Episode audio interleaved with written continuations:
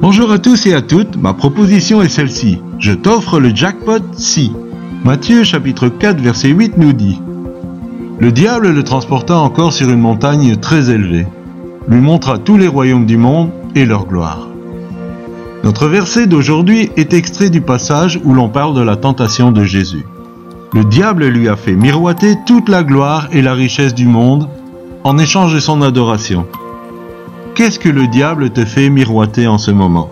La richesse, le pouvoir, la renommée, le faste? Il n'est peut-être pas aussi direct que dans notre passage, mais il essaye de t'attirer vers l'amour du monde et la jouissance éphémère du moment présent.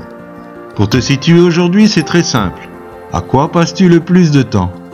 Qu'est-ce qui occupe le plus tes pensées? De quoi parles-tu le plus souvent? Le Seigneur nous invite à sonder nos cœurs et nos pensées profondes pour voir s'ils sont en Christ.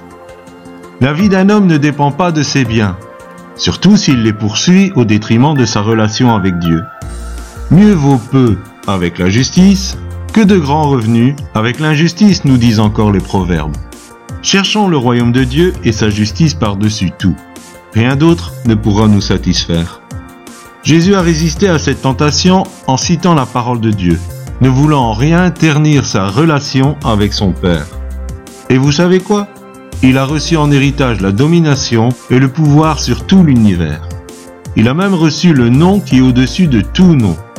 Mes bien-aimés, ne courons pas après du vent, mais investissons dans les valeurs spirituelles du ciel.